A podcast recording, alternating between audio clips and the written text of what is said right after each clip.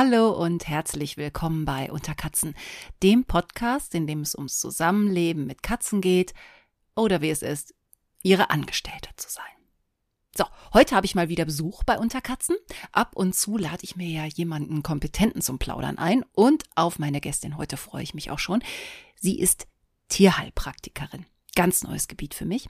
Aber bis Sonja kommt, müsst ihr noch ein kleines bisschen Geduld haben. Erstmal gucken wir zurück auf das, was bei mir und vor allem, was bei euch so los war. Und was ihr mir auf die letzten Folgen und auch auf manch andere Folge so zurückgemeldet habt.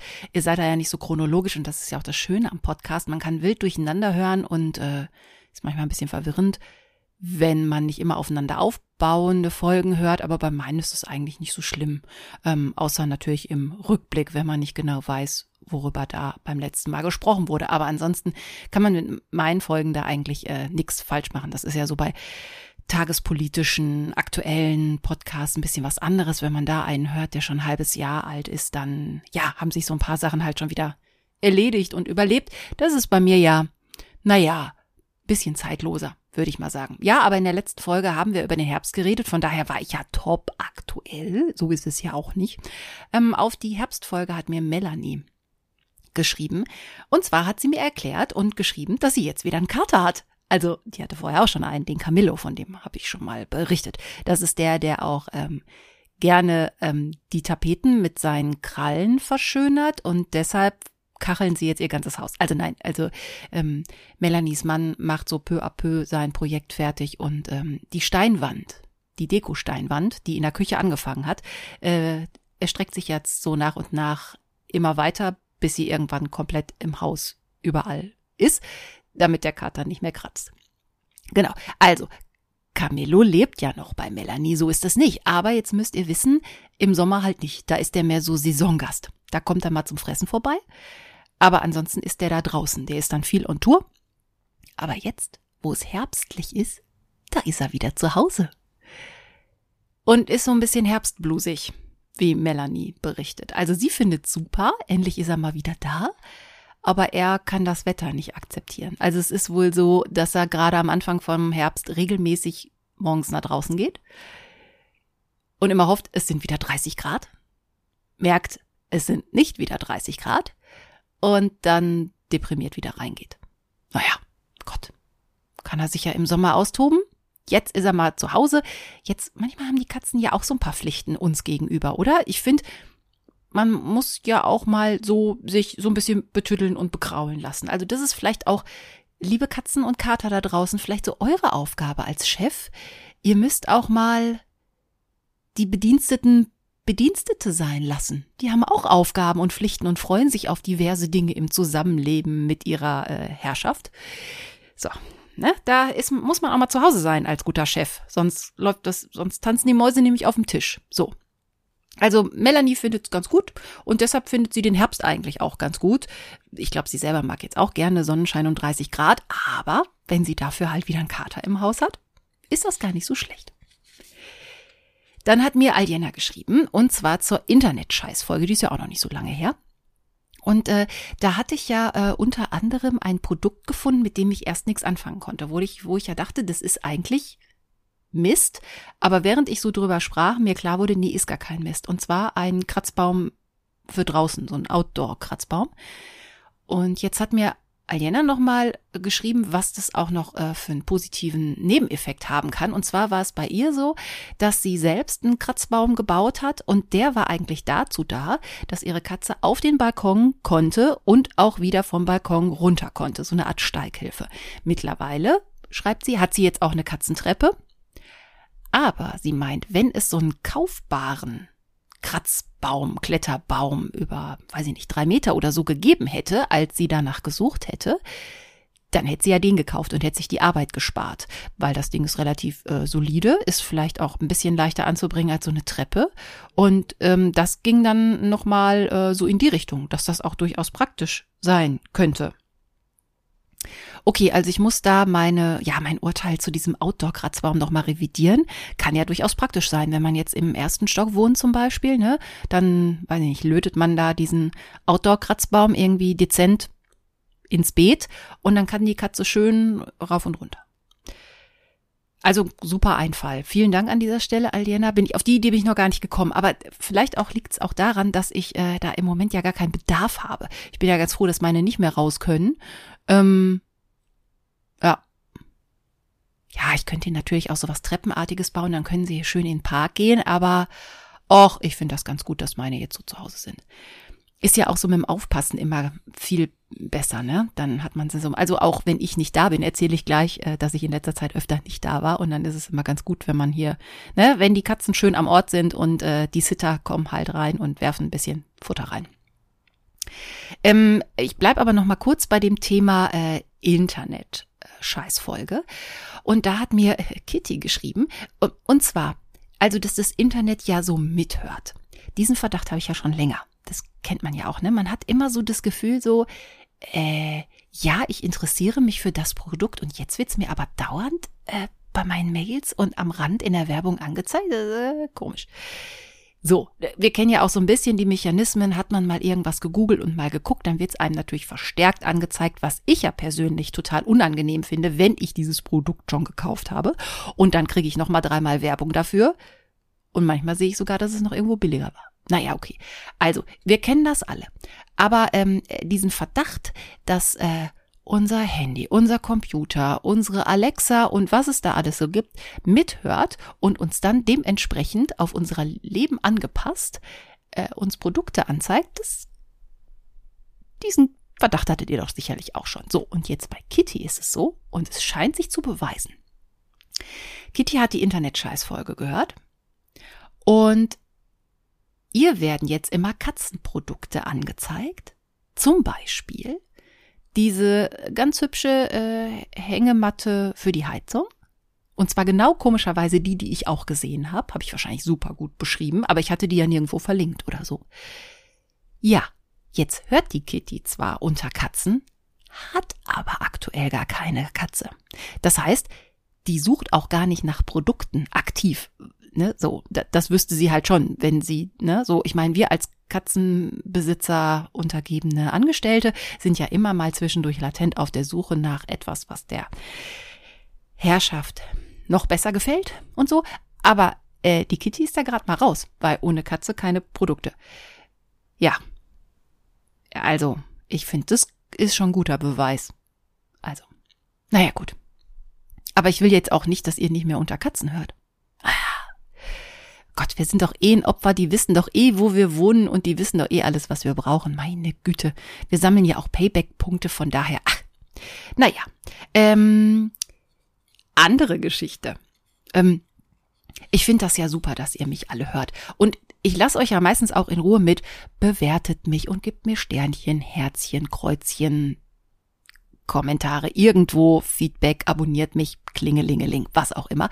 Aber äh, das ist ja trotzdem, dass ihr mich hört. Und das finde ich halt total super. Hier nochmal an dieser Stelle an alle Fans von Unter Katzen und alle Zuhörerinnen und Zuhörer. Vielen, vielen Dank fürs Zuhören. Ähm, und ich freue mich halt auch immer über Feedback. Und also, wenn ihr mich abonniert und mir irgendwo ein Sternchen hinmacht, ne, da sage ich ja auch nicht. Nee. So.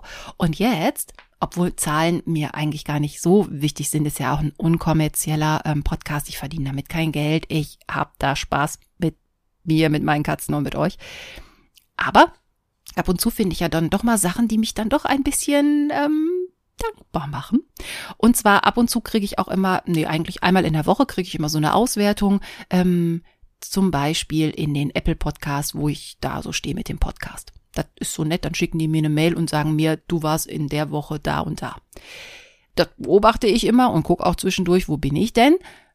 Aber, ach Gott, gibt halt eine Menge Tierpodcasts. So, und jetzt, ich habe mich ja auch schon mal äh, europaweit und so bedankt, weil ich ja weiß, ne, es gibt halt ähm, nicht nur in Deutschland Zuhörerinnen und Zuhörer, sondern auch in Schweden und in den Niederlanden und liebe Grüße nach Österreich und in die Schweiz.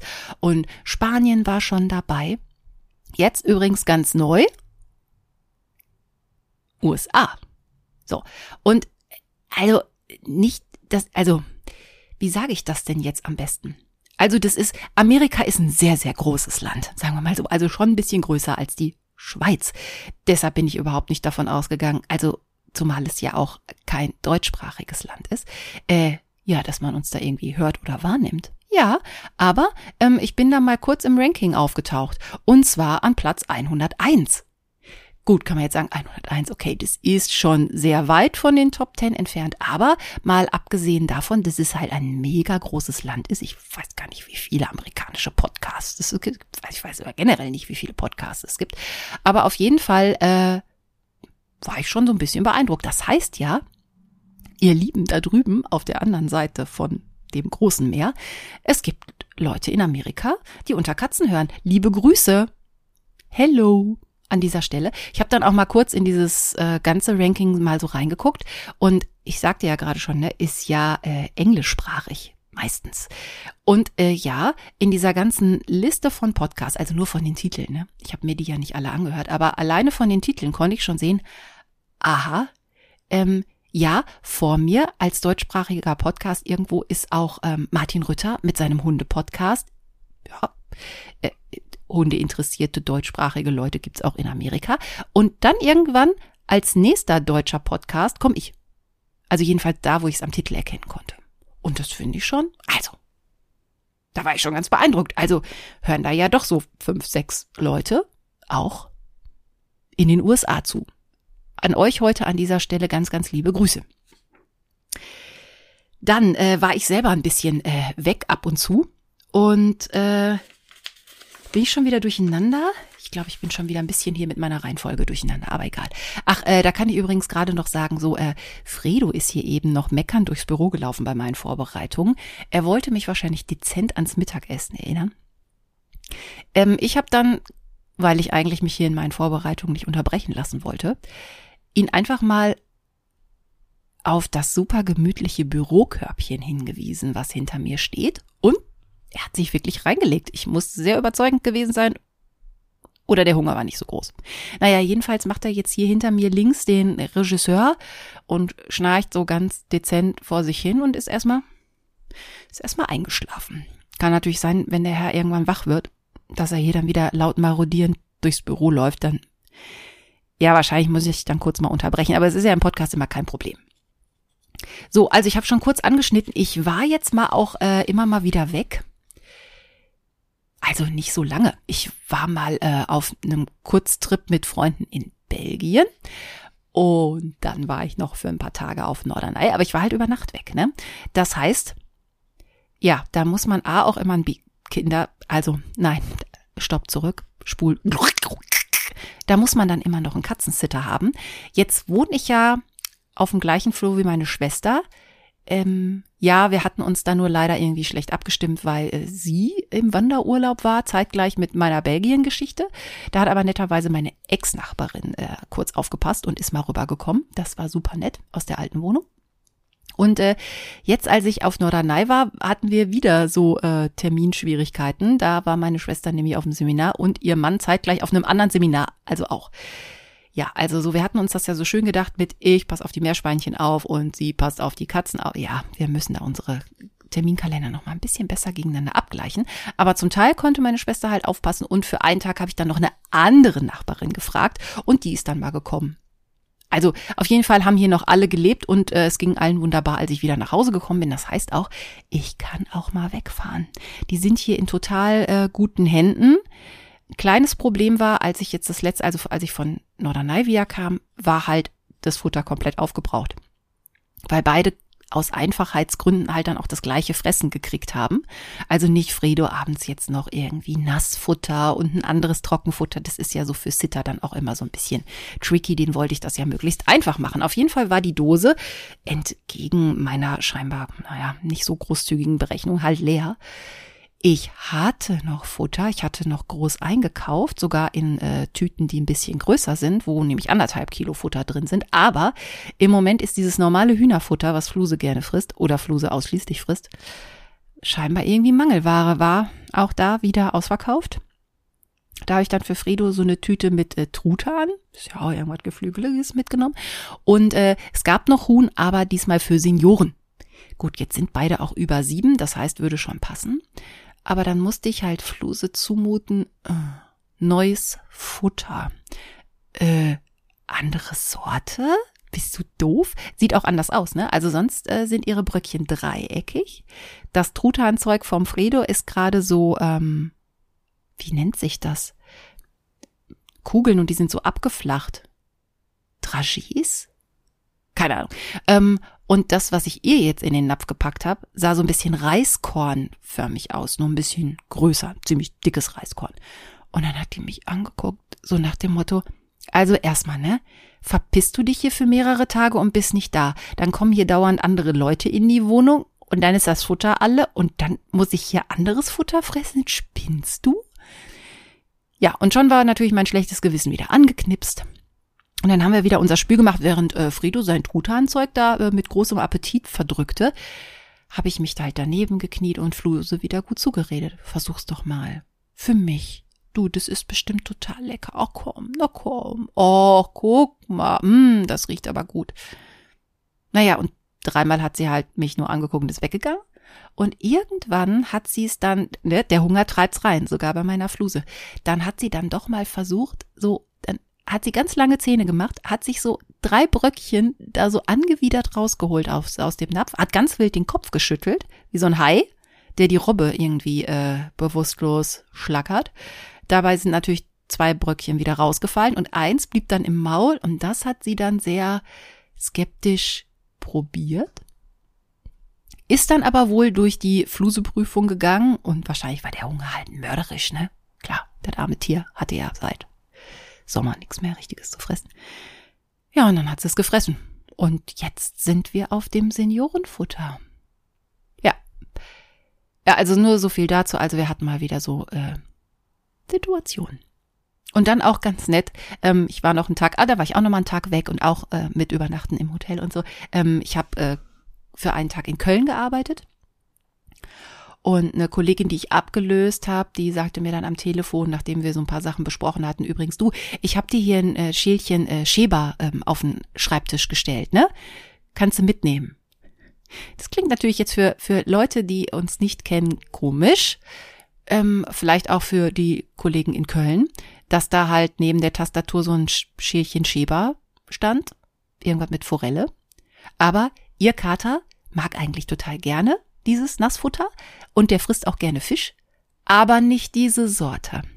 Und dann hat sie halt gedacht, oh, ehe ich's wegschmeiße, bringe ich's doch der Katrin mit. So, naja, ähm, konnte ich, konnte ich den Lieben zu Hause wenigstens von meiner, von meinem Kurztrip nach Köln noch was mitbringen. Ja, also Fredo fand's gut. Ähm, danke auch an dieser Stelle, aber es sah dann sehr witzig aus, ne, dass ich dann morgens vielleicht schon mal irgendwie was zur Frühschicht schon mal was hab gegen den ersten kleinen Hunger. Lag auch noch so ein ähm, so ein Schokodrops obendrauf, der war dann für mich. Ähm, hat aber so keiner von den Kollegen irgendwie was gesagt. Aber hätte ja sein können, dass die denken, ah, äh, nee, ist, äh, ist in Ordnung. Ja, auf jeden Fall äh, war ich dann halt ein paar Tage weg und jetzt ist es ja so, hab ich ja Glück eigentlich mit Frido und mit Fluse, denn also wenn sie was nicht sind, dann ist das nachtragend sein. Also weder, wenn wir zum Tierarzt gehen und unangenehme, unangenehme Sachen machen, also die finden das nicht gut, die projizieren das aber scheinbar nicht auf mich.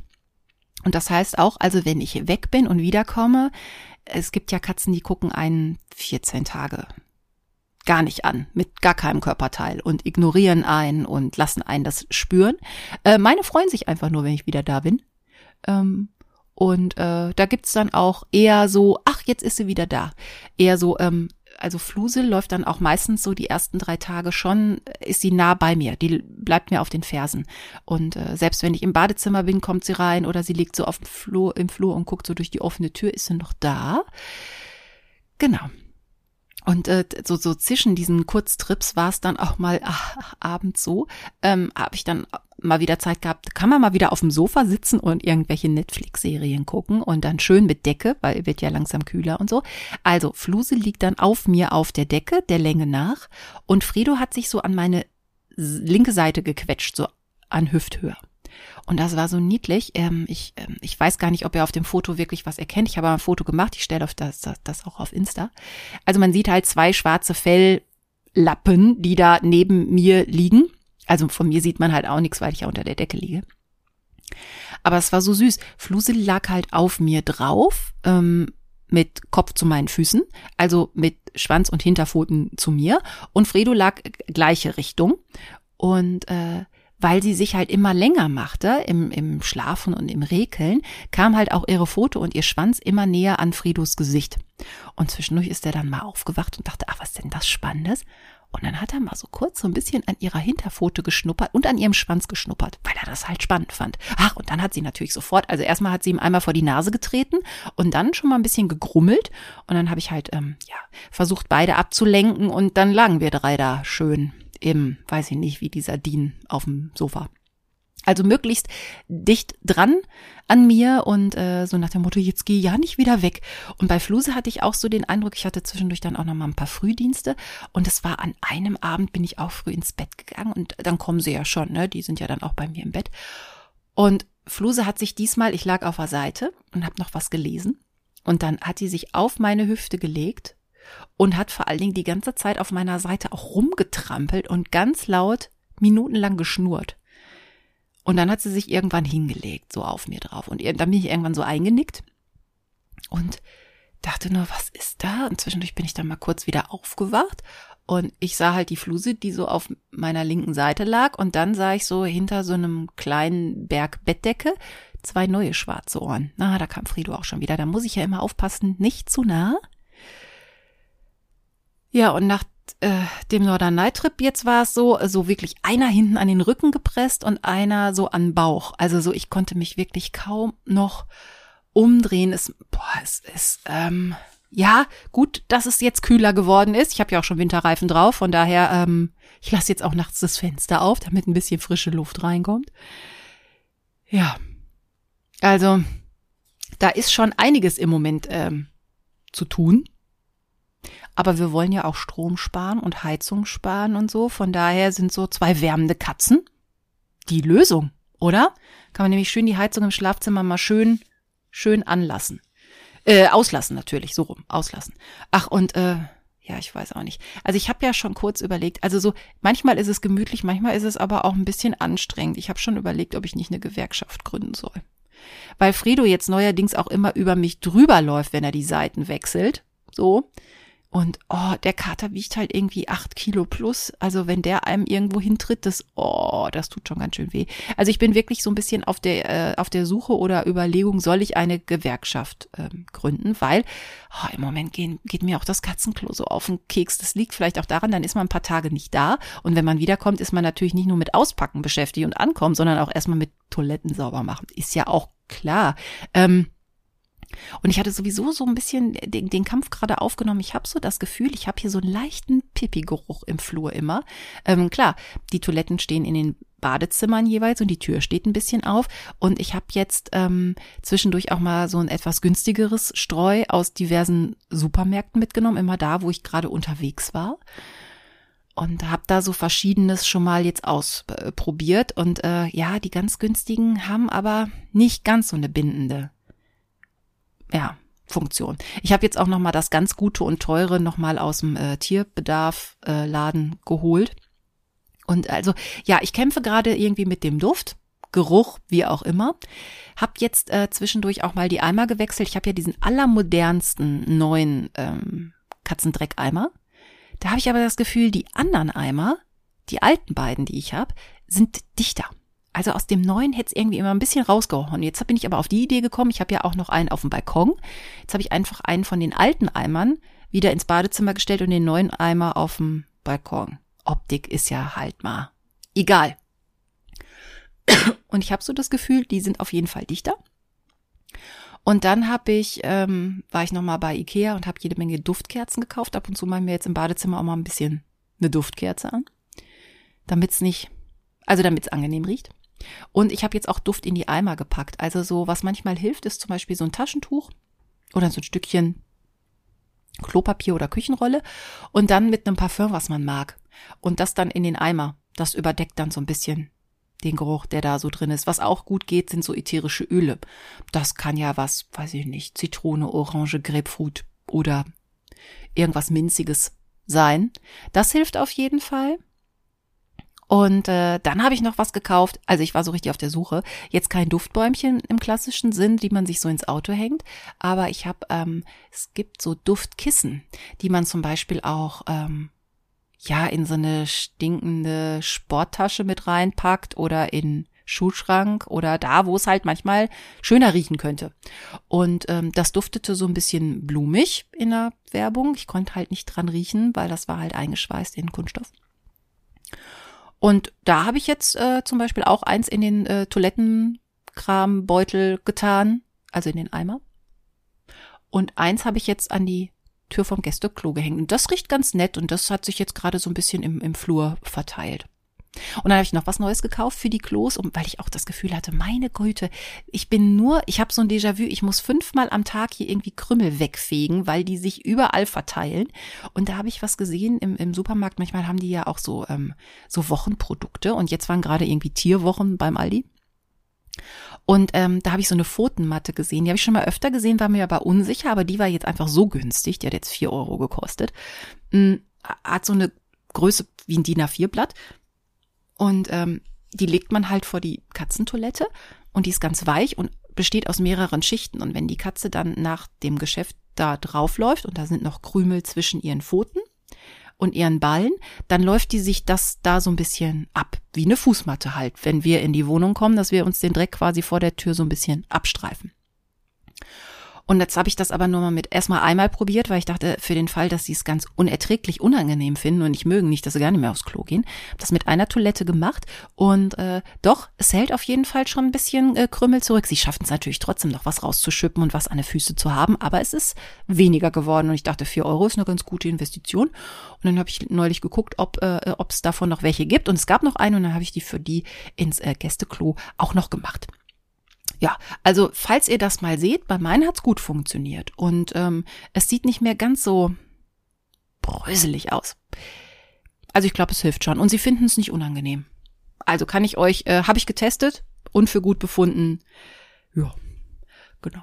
Also von daher äh, kann man machen, also äh, in Sachen Toilette und irgendwann ist jetzt auch, äh, ist jetzt auch das Katzenstreu, das etwas billige, ist jetzt langsam mal alle und dann kommt wieder das, ich sag mal, das Gute. Von daher sollte ich vielleicht mit der Gewerkschaft doch noch warten, weil es ja im Moment gerade wieder ganz äh, gut läuft, wenn ähm, die Herrschaft und die Damenschaft halt das Futter fressen und so.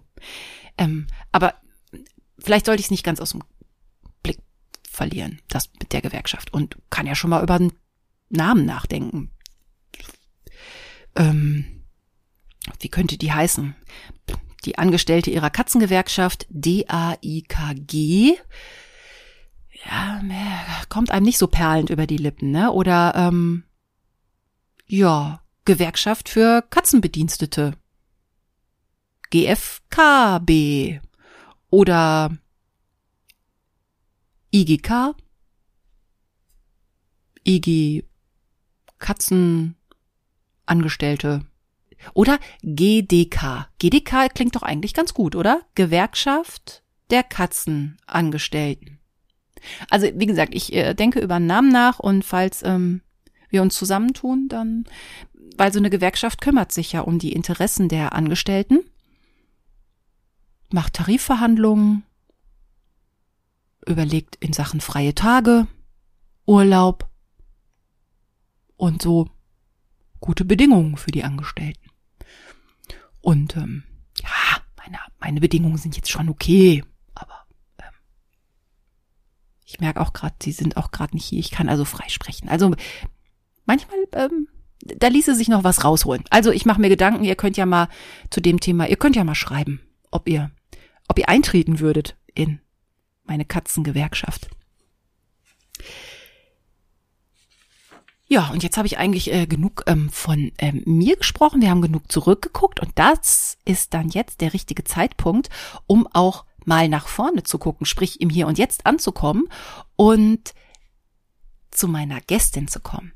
Ich habe mich sehr gefreut, dass das mit uns klappt und ähm, es ist halt schon toll, jemanden zu haben, mit dem man mal über ein komplett neues Thema sprechen kann, weil ich erzähle euch ja hier über Sachen, von denen ich selber ein bisschen Ahnung habe, wo ich Erfahrungen habe, aber dieses Thema, da kenne ich mich halt null aus. Und deshalb ist es toll, dass ich heute eine Gesprächspartnerin hier habe und das ist Sonja Tschöpe. Die ist Tierheilpraktikerin und Ernährungsberaterin und Podcasterin und ach, ganz vieles und vieles erfahrt ihr dann auch gleich im Gespräch. Herzlich willkommen, Sonja Tschöpe.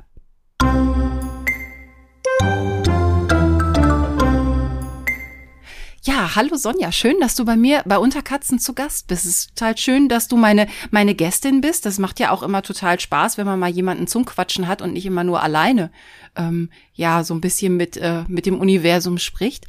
Und ähm, ich fand das so spannend, weil ich von dir gehört habe, du bist nämlich Tierheilpraktikerin. Und da wollte ich als erstes wissen, was ist eine Tierheilpraktikerin? Was machst du?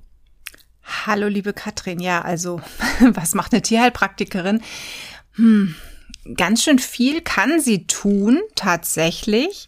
Es kommt immer darauf an, ähm, für was sie sich berufen gefühlt hat. Also bei mir fing das Ganze vor, ach, ich weiß schon gar nicht mehr vielen Jahren an mit der Homöopathie. Also das heißt, ich fand, ja, man sagt ja immer so ketzerisch die Zuckerkugeln, total mhm. interessant, ne? Und habe mich dann da doch ja irgendwie dazu hingerissen, dass ich sage, ich mache da jetzt eine Ausbildung.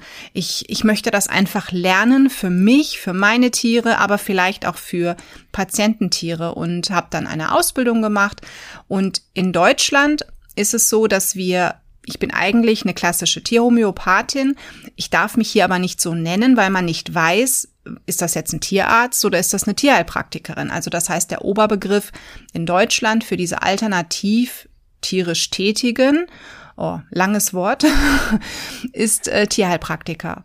Und ähm, da fallen dann ganz viele alternative Therapieformen mit rein. Manche Tierheilpraktiker machen noch Ernährungsberatung mit oder aber auch eine Physiotherapie. Also da ist ganz, ganz viel steckt dahinter. Was wichtig zu wissen ist, wir sind keine Tierärzte. Das heißt, wir wissen zwar viel, je nach Ausbildung, über die Schulmedizin, also die Veterinärmedizin, sollten wir auch wissen, damit wir eben auch vielleicht einen Tierhalter erstmal zum Tierarzt schicken, der bei uns anklopft. Mhm.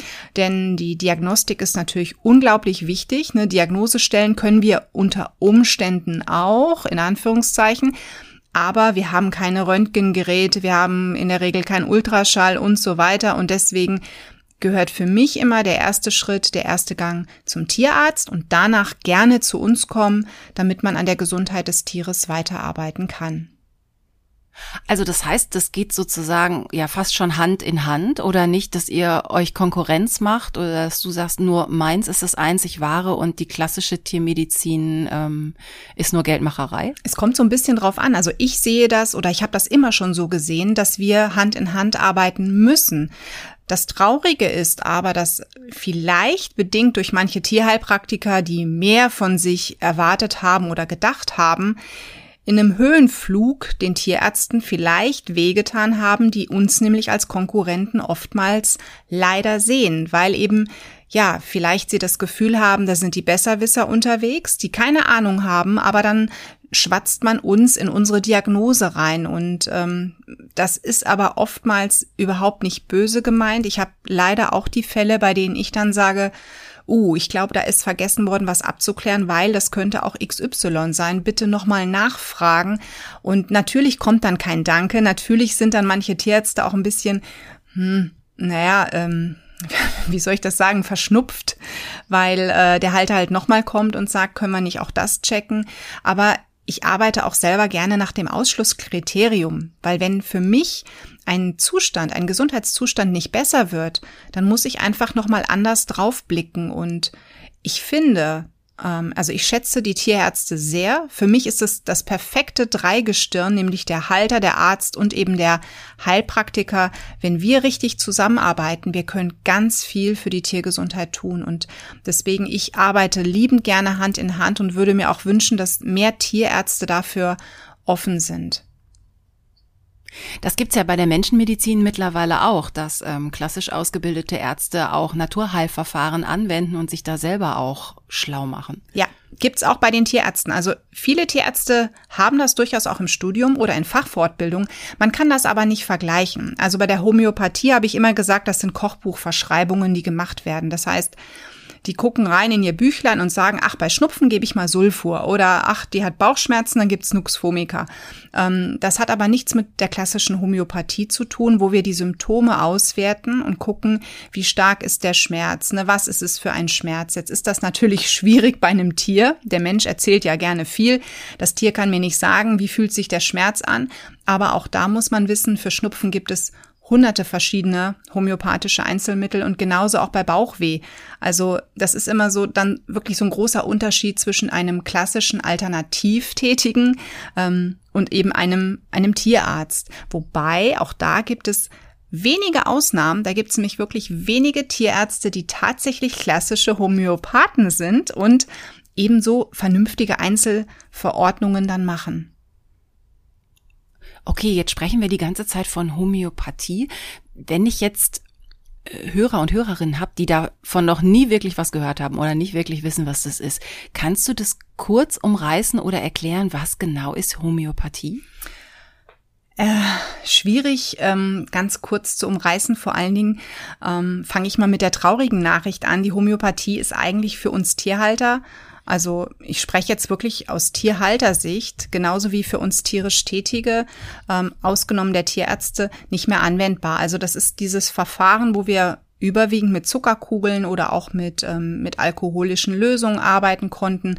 Ich glaube, viele Tierhalter kennen auch Arnika als, ähm, ja, als Globuli, was man gibt. Oder ach, da gibt's noch diverse andere Nuxvomica. Ne? Das sind so Einzelmittel, das sind potenzierte Stoffe, die es in verschiedenen Potenzstufen gibt, in D-Potenzen, in C-Potenzen und so weiter. Also sehr komplex das Ganze.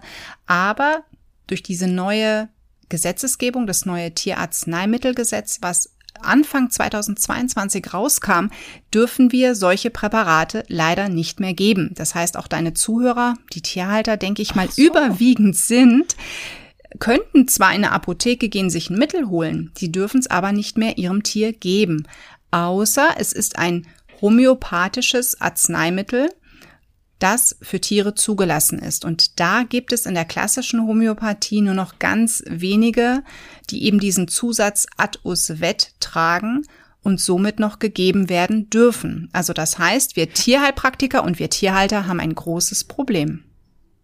Warum ist das so? Warum darf das nicht mehr verabreicht werden?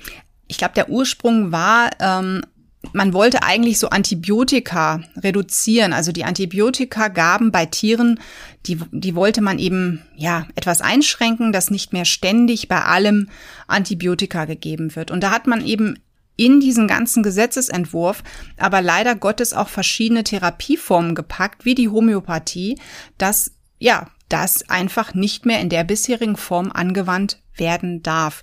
Ähm, diesen Gesetzestext hat die letzte Regierung leider dann auch ja, nach zig Verhandlungen, also man hat jahrelang mit der Regierung gesprochen, also mit der alten Regierung. Und kurz bevor dann die neue Regier Regierung kam, wurde dann unterschrieben.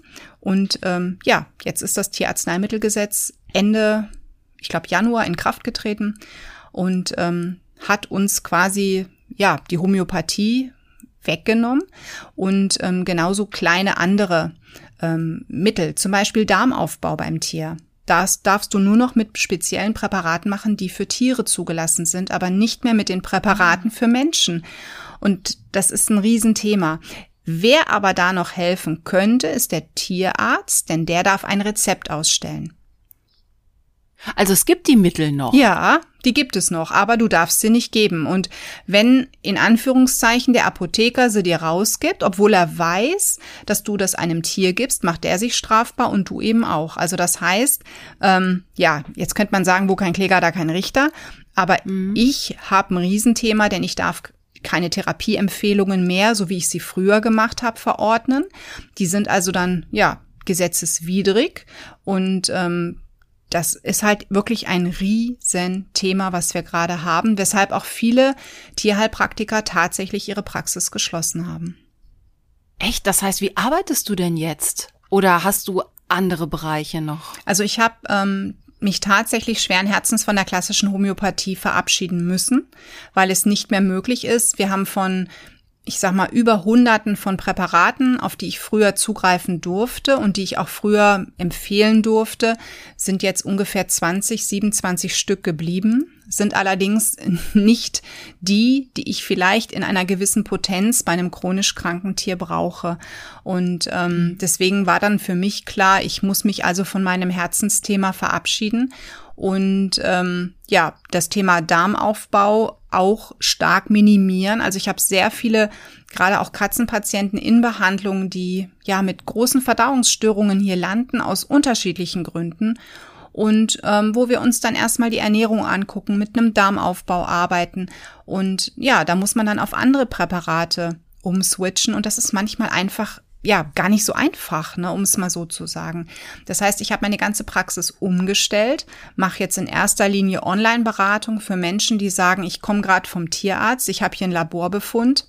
Können wir noch mal drüber sprechen, ob alles ähm, ja, ob alles äh, geprüft wurde oder was kann ich machen ähm, oder aber das Tier hat weiter Symptome, was sollte ich noch untersuchen lassen.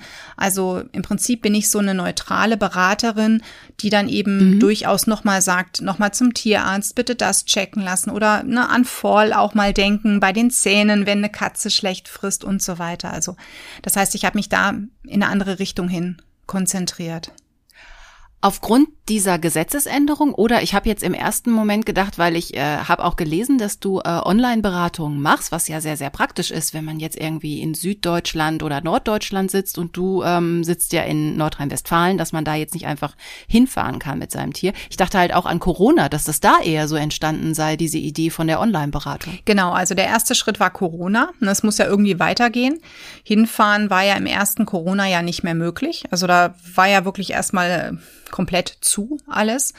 Ähm, und ja, im nächsten Schritt ähm, ist dann aber schon klar gewesen, was eben 22 kommt. Also es ist ja nicht so, dass wir hier gesessen haben und nicht wussten, dass dieses Tierarzneimittelgesetz in Kraft treten wird. Der Termin stand fest.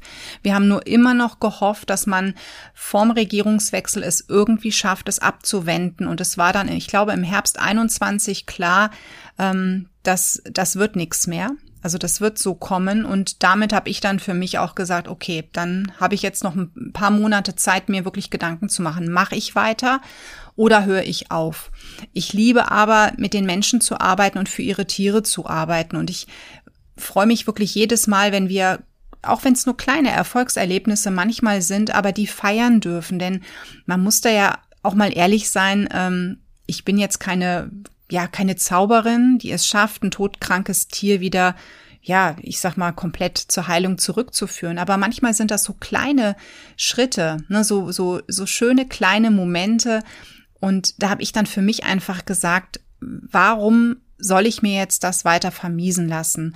Es gibt bestimmt noch irgendeine Lücke und dann nutze ich diese Lücke und bin weiter für meine, für meine Kunden da, für meine Tiere da und ähm, kann weiter unterstützen. Ja, aber wie wunderbar, also so eine so eine Lösung zu finden. Ich meine, du musstest das jetzt finden, weil äh, klar, wenn dir da die Existenzgrundlage entzogen wird aufgrund von Gesetzesänderungen, verstehe ich das. Aber ähm, natürlich mit sowas online zu arbeiten, ähm, finde ich extrem kreativ und auch es ist natürlich immer noch was anderes, wenn man irgendwo persönlich hingehen kann, aber oft dauert es, dass es da, dass man da sehr lange Termin Wartezeiten hat oder man ist nicht so mobil. Und da finde ich diese Online-Geschichte ähm, wirklich praktisch, vor allen Dingen, wenn man halt Ratschläge braucht. Ja.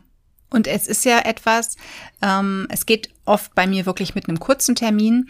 Natürlich geht nicht alles. Das ist also auch so ein bisschen der Nachteil. Also bei manchen Dingen sage ich schon im Vorfeld, ähm, es geht nicht bitte, mhm. ne, also ich, wo zum Beispiel hast du da hast du da mal ein Beispiel? Also also wenn jetzt mit was für Fragen kommen manche Leute? Bei jetzt katzenspezifisch ist es dann ganz oft was, ähm, wo es auf einmal heißt, meine Katze frisst auf einmal nicht mehr und ähm, wenn ich dann sage, ja, ne Tierarzt, also in dem Moment, wo dann rauskommt, nee, ich war noch nicht beim Tierarzt, ist, ist sage ich immer, gut, also wir können jetzt natürlich einen Termin machen, eine Viertelstunde sprechen und ähm, ich kann ihr sagen, was sie untersuchen lassen soll.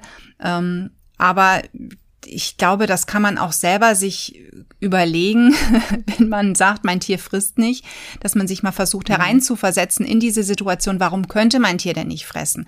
Gab es einen Auslöser, neues Futter oder ne, kann ja irgendwas sein, oft mit Schmerzen verbunden, oftmals auch irgendwas im Maulraum. Und da sage ich dann immer im Vorfeld schon erstmal zum Tierarzt. Und wenn die Diagnose da ist, dann gerne nochmal melden. Dann besprechen wir, ob ein Termin sinnvoll ist, ob ich da noch ergänzend irgendeinen Tipp habe. Also das heißt, jeder, der sich bei mir meldet, der über meine Website kommt, ähm, da checke ich erstmal im Vorfeld ab, kann ich überhaupt helfen? Das heißt, bevor überhaupt Geld fließt, mache ich so einen kleinen Vorabcheck, um den Leuten zu sagen, ja, können wir machen oder aber nee, ich glaube, ich bin nicht die richtige Person.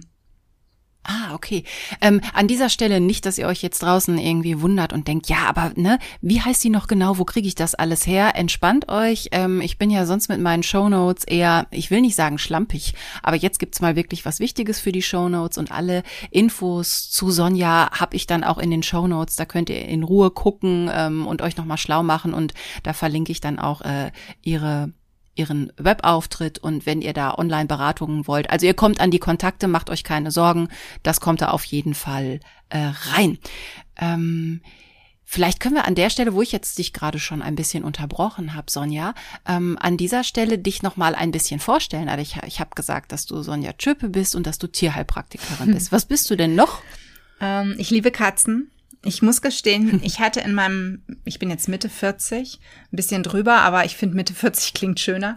Ähm, ich hatte eine Katze erst in meinem Leben. Da lacht jetzt wahrscheinlich der ein oder andere Zuhörer, denn ähm, die meisten haben ja vielleicht doch schon länger mit Katzen gearbeitet oder zusammenleben dürfen. Ähm, ich habe 2000, jetzt muss ich gerade rechnen, 2016 meine Michu hier einziehen lassen, die wir witzigerweise übers, übers Facebook, über Social Media gefunden haben. Und ähm, ja, ich habe mich verliebt. Ich habe zu meinem Mann gesagt, die gibt sich gerade im Tierheim auf. Ähm, wollen wir die nicht nehmen? Und mein Mann ist Katzenmensch. Der hat, hatte eigentlich ja viele Jahre Katzen und sagte dann spontan ja. Und ähm, ja, wir sind dann beide sehr spontan gewesen, sind dann ins Tierheim nach Bonn gefahren.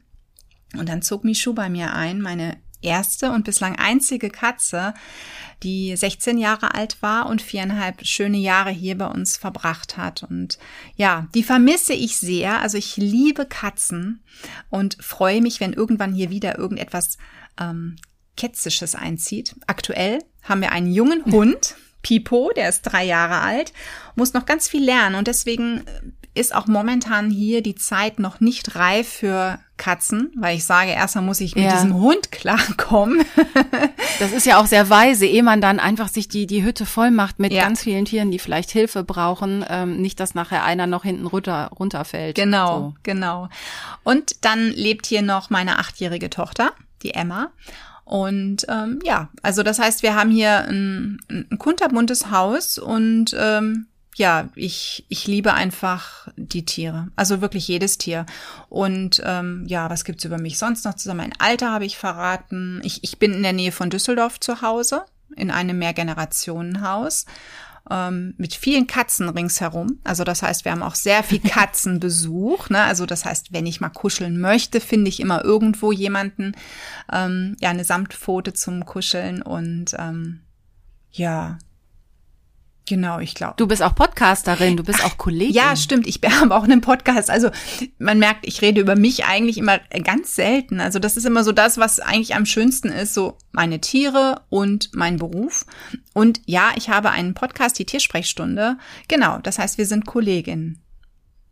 Ja, aber du hast schon viel, viel mehr Folgen als Ach. Unterkatzen. Du hast schon über 130. Ja, das macht aber nichts. Das hat nichts mit, ähm, ja, ja, mit irgendwas zu tun. Ich quatsch halt einfach Nein, so wie du ja auch gerne. Da, du bist halt auch läng genau. Und äh, die sind ein bisschen kürzer, die Folgen. Also nicht wie, wie diese wird bestimmt, weiß ich nicht, bestimmt anderthalb Stunden oder zwei. Mal gucken, wie lange wir insgesamt so, so plaudern. Aber da, ähm, ich habe da auch reingehört, weil ich das natürlich interessant fand, was du so machst. Und da gibst du halt auch Tipps im Rahmen deiner Arbeit. Also, ja. ne, wie kann man äh, Tiere, abgesehen von einem Besuch zum Tierarzt, halt äh, behandeln? Was kann man machen? Wo kann man drauf gucken? Und das ist ähm, das, was ich bis jetzt gehört habe, alles sehr lebensnah.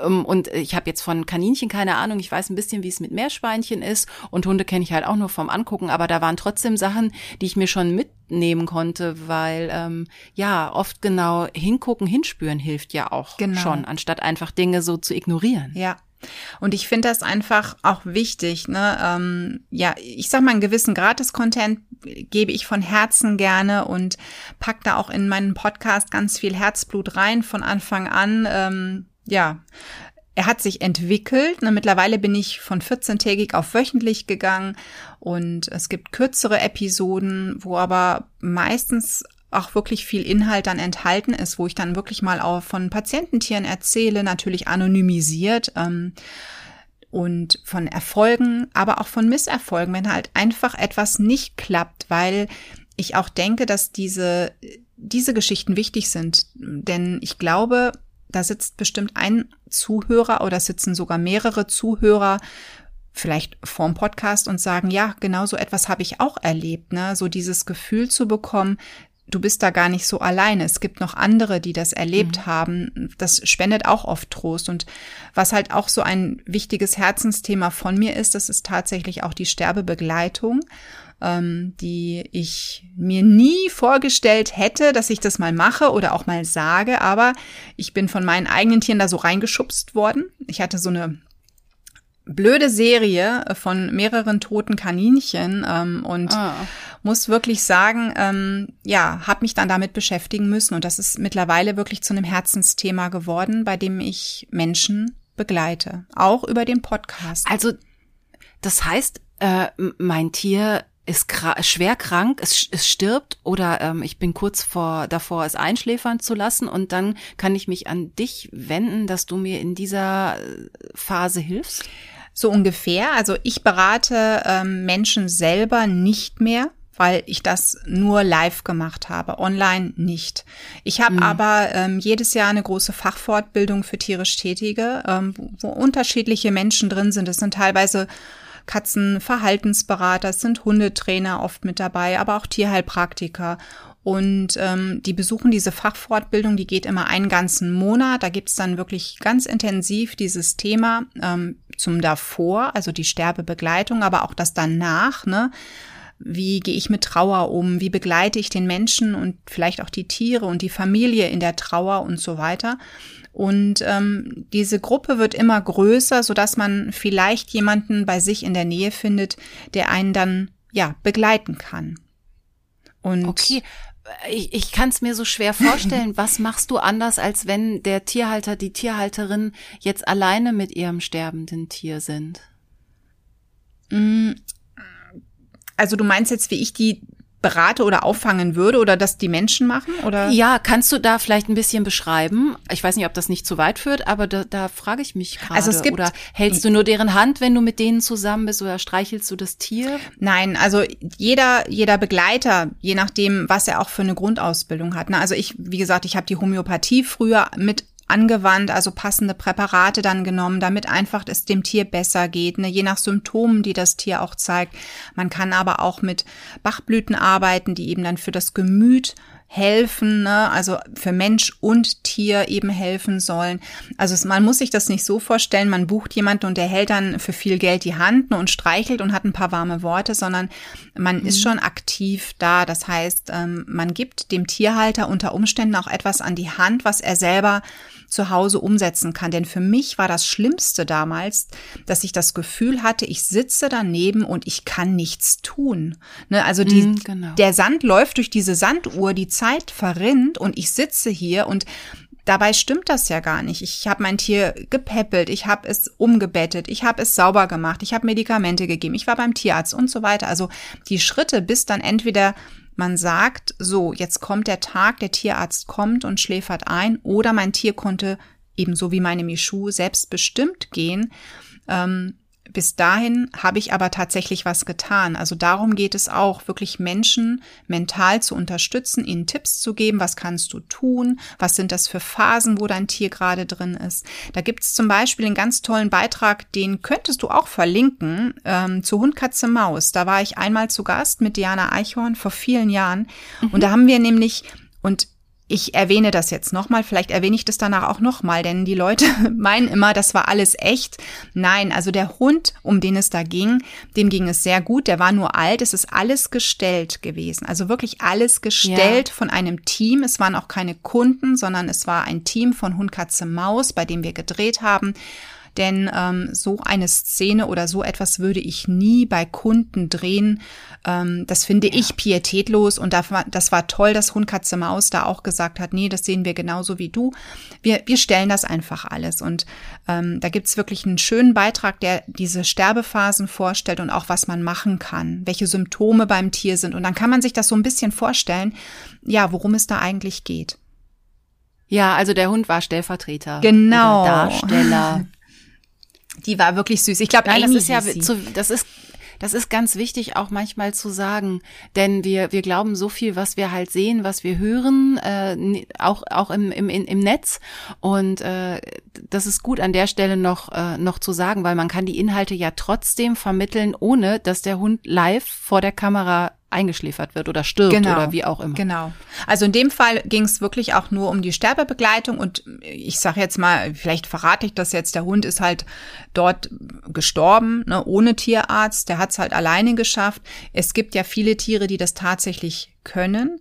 Natürlich ist das egal wie, immer schwer zu begleiten und auch immer schwer anzuschauen. Also für mich war das auch kein ja kein Stepptanz hier, als meine Katze äh, mit 20,5 Jahren dann ähm, eingeschlafen äh, ist. Ne? Das mhm. war für mich, obwohl ich eben darin ja firm bin, ein ganz schwerer Weg, ähm, den ich ja gehen musste. Vor allen Dingen, weil es ja meine erste Katze und auch noch meine Michu ja. ist. Ähm, ja, sozusagen meine Herzkatze. Ich glaube, jeder ähm, hat entweder dieses Herzenstier zu Hause oder hat es schon verloren und weiß genau, wie man sich da fühlt. Ja, und das ist einfach so ein großer Verlust. Da geht einfach auch ein, ein Teil der Familie, ein Teil von ja. einem selber. Und auch wenn sie schon über 20 war, das wird ja oft gesagt, ach, es ist ein Tier und guck mal, wie alt das war. Und so, ja, manchmal tröstet das auch, wenn man weiß, guck mal, die hatte so ein langes, gutes Leben. Aber es ist trotzdem genau, traurig. Genau. Und das Schlimme ist ja, dass wir hier eine Wertigkeit teilweise haben. Naja, komm, da sind doch hunderte von Katzen im Tierheim, dann hol dir doch eine neue. Nein, da geht es nicht um hunderte von Katzen oder um eine, die gleiche, sondern da ging es um, das war eben in dem Fall meine Michu. Und ähm, wir machen diese Wertigkeit beim Menschen ja auch nicht. Also niemand würde auf die Idee kommen mhm. zu sagen, hör mal, deine Oma ist gestorben, hol dir eine neue. Da sind noch zehn, die da draußen sind ja. und keine Enkelkinder haben. Das würden wir nie machen. Aber bei Tieren ja. ähm, haben wir manchmal auch nicht das Umfeld, wo wir trauern dürfen. Und da finde ich es einfach schön, wenn man weiß, da gibt es Menschen, die verstehen einen. Ähm, dank Social Media gibt es da ja auch ähm, Gruppen, wo man mhm. sich treffen könnte. Aber ich finde das dann unheimlich schön, wenn man vielleicht sogar weiß, okay, da versteht mich sogar jemand, bei Fragen vor dem Tod, ne, wo ich vielleicht auch Fragen stellen ja. kann, wie läuft eine Euthanasie ab, was, worauf muss ich achten, ne, und so weiter. Also deswegen finde ich das schon toll, wie viele tierisch Tätige sich dafür interessieren, eben mein Herzensthema auch zu erlernen und weiter in die Welt hinauszutragen. Ja, großartig. Ich wusste auch bis jetzt, bis zu unserem Gespräch gar nicht, dass es sowas überhaupt gibt. Also natürlich weiß man das ähm, von Menschen, dass es Sterbebegleiter gibt, die in die Familien gehen und einen davor oder auch meistens danach, nach dem Tod eines Freundes oder Angehörigen ähm, begleiten und einem helfen. Aber für Tiere war mir das total neu. Und wie toll, dass wir hier dem einen oder anderen vielleicht auch nochmal einen Tipp geben können, der vielleicht in so einer Situation ist oder für später, wenn man es mal gebrauchen kann. Man muss also in solchen Situationen nicht ganz alleine alleine sein. Nein. Mm -mm. Gott sei Dank. ja. Ähm, jetzt haben wir über so ein etwas trauriges Thema gesprochen. Ähm, jetzt fände ich super, vielleicht hast du ja die ein oder andere Erfolgsgeschichte auch. Also du kannst jetzt richtig angeben, was, ähm, also, ne, und Sachen, die gut ausgegangen sind. Vielleicht auch die, die bei, wo es beim Tierarzt nicht weiterging oder wo die, wo die Halter schon alles versucht hatten und äh, ja, wo, wo dein Handwerk, wo dein Metier ähm, zum Einsatz kommen konnte und was das Ruder nochmal rumreißen. Oh, da habe ich ganz viele Fälle. Ähm, CNI, die chronische Niereninsuffizienz. Das ist ja so ein, so ein wirklich so ein ja Abonnement, was leider viele Katzen ab einem gewissen Alter mhm. haben. Die Nierenschwäche. So, jetzt kann man ketzerisch sagen, na ja, vielleicht sind das alles Trockenfutterkatzen gewesen, ähm, denn trockene Kost entzieht dem Körper Flüssigkeit und Katzen als Wüstenbewohner, hm, ja, ja, saufen so, nicht. Ne? Genau, genau. Ähm, aber da möchte ich direkt vorneweg sagen, es ist nichts belegt. Also es gibt sicherlich auch die Katzen, die über 20 werden und nichts an den Nieren haben und Trockenfutter wirklich ihr Leben lang bekommen haben. Ähm, aber ich persönlich muss sagen, ich finde es halt ähm, ne, eher eine suboptimalere Kost. Aber zurück zu den Nieren. Wenn ich natürlich was Wässrigeres gebe, also Nassfutter oder ich barfe oder ich koche oder wie auch immer, ne, da muss jeder für sich die, die äh, perfekte Fütterungsform finden, kann ich für die Nieren natürlich im Vorfeld einiges tun. Insgesamt für die Gesundheit. Und da habe ich bei Nierenpatienten ähm, unter anderem auch bei der Michu es schon oft geschafft, dass wir die Nierenwerte mit ein paar kleinen ähm, Anpassungen stabil halten konnten. Denn eine Niereninsuffizienz hat verschiedene Stadien und wenn sie diagnostiziert wird, ist es meistens so Stadium zwei oder drei. da sind nämlich dann erste Symptome da. In den seltensten Fällen stellt man das Stadium eins fest, denn äh, die meisten Katzen ja, oder die Katzenbesitzer lassen die Nierenwerte leider nicht jährlich diagnostizieren oder mal prüfen. Ne? Also ich sage immer, ab acht Jahre, ab acht Katzenjahren sollte man einmal im Jahr zumindest mal ein großes Blutbild machen und mal gucken. Ah, also äh, geht über Blut, genau. ja, wie bei genau. Menschen auch. Genau. Sollte man zumindest mal gucken, was machen Harnstoff, Kreatinin und der SDMA. Wobei der SDMA ist so eine kleine Diva. Und der kann manchmal, ja, ich sag mal, erhöht sein, zeigt an, es könnte was mit den Nieren sein. Und das war eben auch einer meiner Fälle zuletzt. Der war erhöht bei dieser Katze. Der war ständig erhöht bei dieser Katze und der Tierarzt sagte, naja, Niereninsuffizienz. Aber der Harnstoff und der Kreatininwert waren in Ordnung, der Ultraschall der Nieren war in Ordnung und im Urin war auch nichts zu sehen, also keine Eiweiße, auch kein Blut, was man eben teilweise hat, wenn die Nieren nicht mehr richtig arbeiten. Und ähm, die Halterin sollte trotzdem ähm, Phosphatbinder geben, eine Nierendiätfütterung trocken übrigens machen. Also das ist sicherlich alles ja irgendwo nachvollziehbar, aber für mich war es das nicht. Und das erste, was wir dann gemacht haben, wir haben die Ernährung überhaupt angepasst.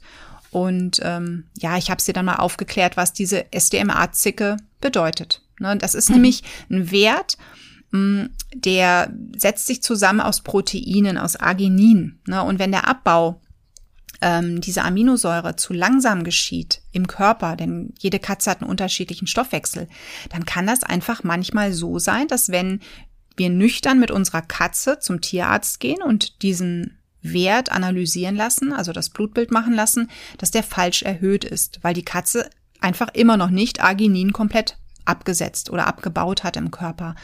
Und deswegen schaue ich mir immer dieses Dreigestirn an, Harnstoff, Kreatinin und SDMA. Also ich verlasse mich nicht auf einen einzigen Wert. Okay. Und um nochmal auf deine Online-Sprechstunde, deine Online-Visite zurückzukommen, ja. das ist ja auch so, ähm, wenn ich das richtig verstanden habe. Also wenn ich zum Beispiel so ein Blutbild habe und ich verstehe es nicht und der Tierarzt irgendwie hat es mir nicht erklärt und so, dann äh, kann ich halt mit solchen Unterlagen zum Beispiel auch dich anfragen. Genau. Und dass du es mir nochmal erklärt und ihr guckt vielleicht nochmal anders drauf. Genau, also ich lass mir, also ich kriege ganz oft Blutbefunde, ich kriege auch Kotanalysen, ähm, manchmal kriege ich auch ganze Tierarztbefunde, ne, wo dann drin steht, das haben die untersucht. Das finde ich auch immer sehr hilfreich, weil wenn wirklich Symptome nicht weggehen, ähm, wo man wirklich nochmal ganz genau gucken muss, warum ist X oder Y da. Und ähm, was ich leider mittlerweile feststelle, ist, dass ganz viele Rassekatzen eher zu ja, ich sag mal, auch in jungen Jahren schon zu außergewöhnlichen Krankheiten neigen, wo ich einfach den Kopf schüttel und sage, das, boah, das darf doch einfach gar nicht wahr sein, dass so ein mhm. junges Tier schon so schwer krank ist. Ähm, aber ich habe keine Ahnung, es geht scheinbar immer mehr in so eine Richtung. Ähm, ja, dass ich sag mal die 0815 ähm, Mischlingskatze äh, ja besseres Immunsystem oder eine bessere ja Zusammensetzung besitzt als eben der eine oder andere, das eine oder andere Zuchttier. Und das finde ich so schade. Also würde da dann schon wieder auch ähm, so die Idee von äh, einer Überzüchtung ähm, natürlich ähm, auf der Bildfläche auftauchen und je nachdem, wo man sein Tier her hat. Also das ist ja nicht nur bei Hunden mhm. so, es wird ja auch im Ausland sehr viel vermehrt und das gibt's ja bei Katzen auch. Ja.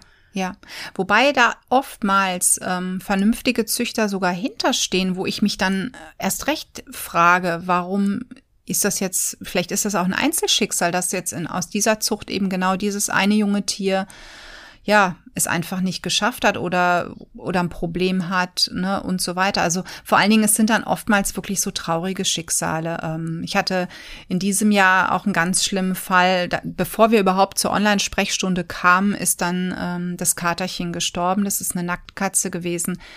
Und ich saß hier wirklich heulend, weil ich gedacht habe, das, das darf doch alles nicht wahr sein, weil mir das auch so weh tut. Ne? Ich behandle meine Patiententiere, selbst wenn ich die noch gar nicht gesehen habe oder wir nur per E-Mail eben diesen Kontakt hatten, bis alle Unterlagen da sind und ich, bis ich eben auch meinen Fahrplan habe. Das dauert meistens so zwei, drei Tage. Und dann sitzt du hier und dann kriegst du die Nachricht und ich habe mir nur gedacht, das darf doch nicht wahr sein. Warum? Warum? Das sind so unnötige mhm. Todesfälle. Ähm, aber wahrscheinlich war in dem Fall der Tod die Heilung, weil alle haben alles richtig gemacht. Ne? Das heißt, hm. du findest da auch keinen Schuldigen. Du kannst nicht sagen, naja, der Tierarzt hat oder der Halter ist zu spät oder der Tierheilpraktiker hat, sondern es sollte einfach nicht sein. Und das ist eben das, was ich bei manchen Rassekatzen so extrem schlimm finde. Hm. Wie gehst du denn selber damit um? Also wenn du sagst, du, also jetzt machst du nicht mehr Trauerbegleitung, aber du hast das gemacht und natürlich hast du auch extreme Fälle, weil die Leute kommen ja nicht zu dir, wenn ihr Tier total gesund ist, sondern mhm. ne, ähnlich wie bei einem Arzt auch, die kommen, wenn Probleme da sind und meistens, wenn massive Probleme da sind. Nimmst du dir da noch von mit, was mit nach Hause oder kannst du da irgendwie da so deinen Frieden finden, dass es dich nicht dauernd verfolgt? Also es gibt tatsächlich die Geschichten, die einem ähm, mehr verfolgen. Sicherlich, ne, Tiere, die man länger begleitet, auf alle Fälle. Oder halt dann, wie eben die Geschichte von dieser Nacktkatze, ähm, mhm. was mir einfach total leid tut, ne, ähm, wo ich einfach sitze und mir denke, meine Güte, die haben alles gegeben, alles gemacht und jetzt war so viel Hoffnung eben bei mir auch und noch bevor, ja, hört im Prinzip dieses Katzenherz auf, aufzuschlagen.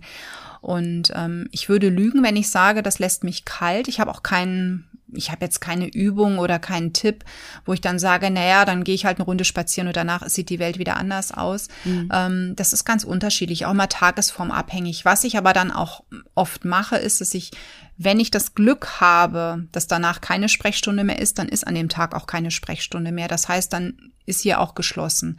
Denn mhm. ähm, dann sage ich auch, nee, ich möchte jetzt nicht mit meinen Gedanken und mit meiner Trauer ähm, in das nächste Gespräch gehen. Das sind für mich, ich, also ich sitze ja hier nicht am Fließband, um die Tiere ähm, ja abzuarbeiten, ne, und, sondern ähm, ich möchte dann auch eben diesem einen Tier und dieser Trauer auch einen entsprechenden Raum geben. Natürlich ähm, habe ich auch so meine kleinen Tricks, was ich dann ergänzend mache. Ne? Also Atmen ist ganz wichtig.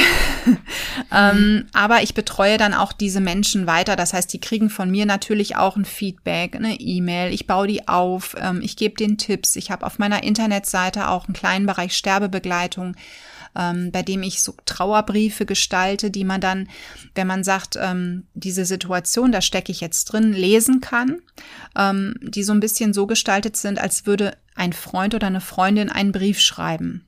Ne? Also du hast dein, du mhm. hast jetzt eine plötzlich eine Diagnose bekommen, die unschön ist, ne? Ähm, wo ich eben auch genau reinschreibe, wie man sich dabei fühlen kann und ähm, was vielleicht helfen könnte, um jetzt die Gedanken zu sortieren, ne? Und auch ein bisschen Mut mache. Mensch, die Diagnose ist scheiße, aber komm, ne, ähm, dein Tier ist noch da und jetzt tun wir alles oder du tust jetzt alles, ähm, um vielleicht dem Leben noch ein paar Tage mehr zu geben. Ne?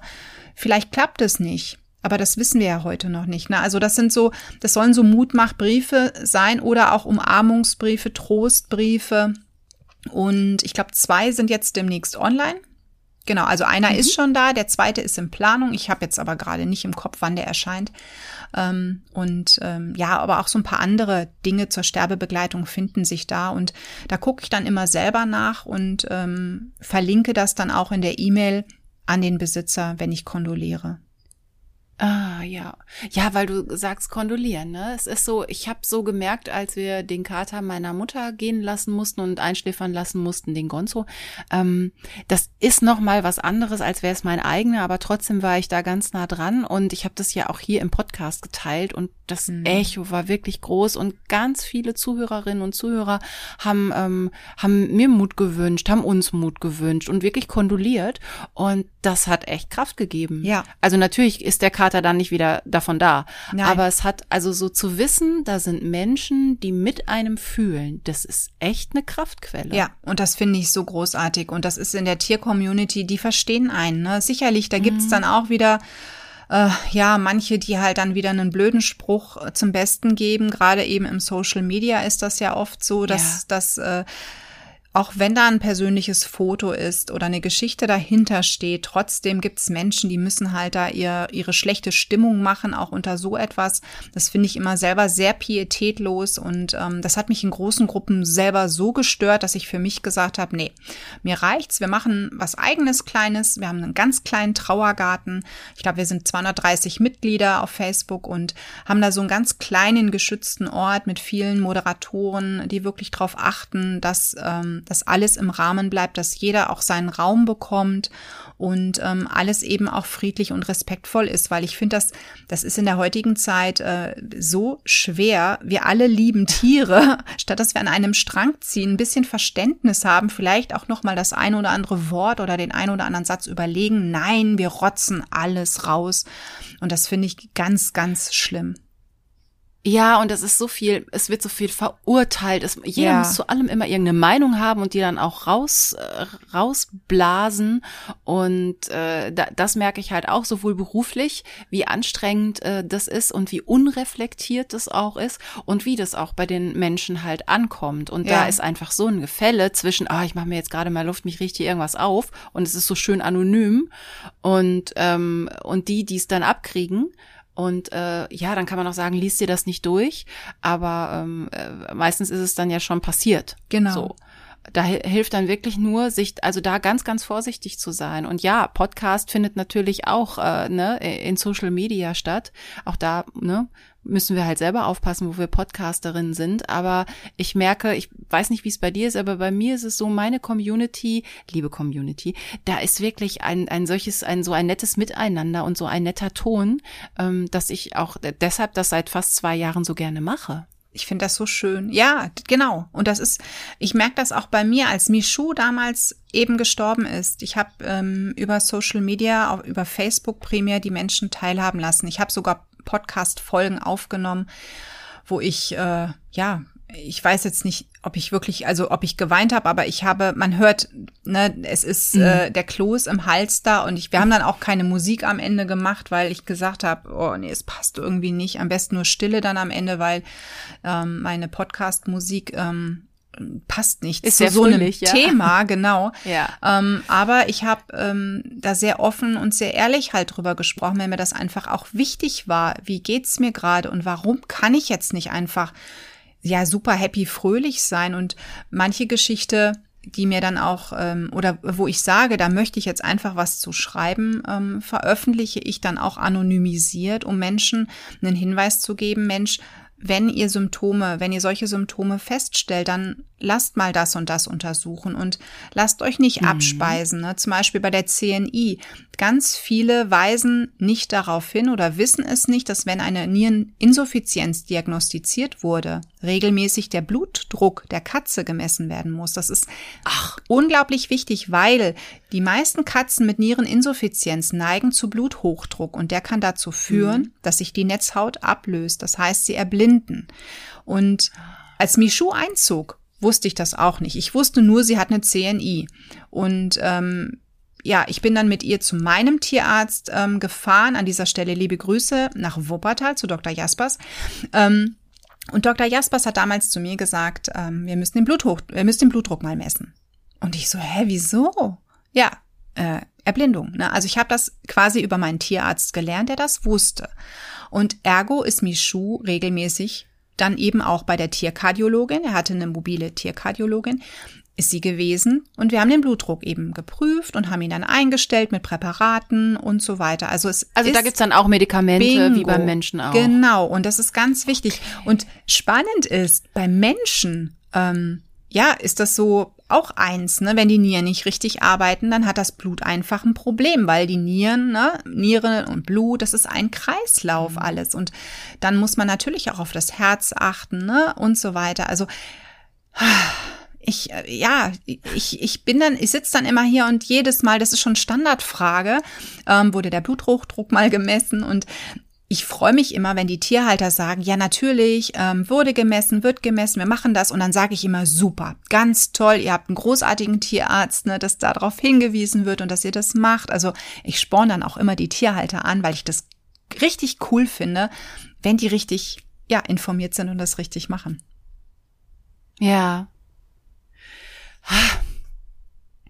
Jetzt komme ich kaum irgendwie zur nächsten Frage, weil wir gerade da so, ähm, weil es gerade auch so so emotional war.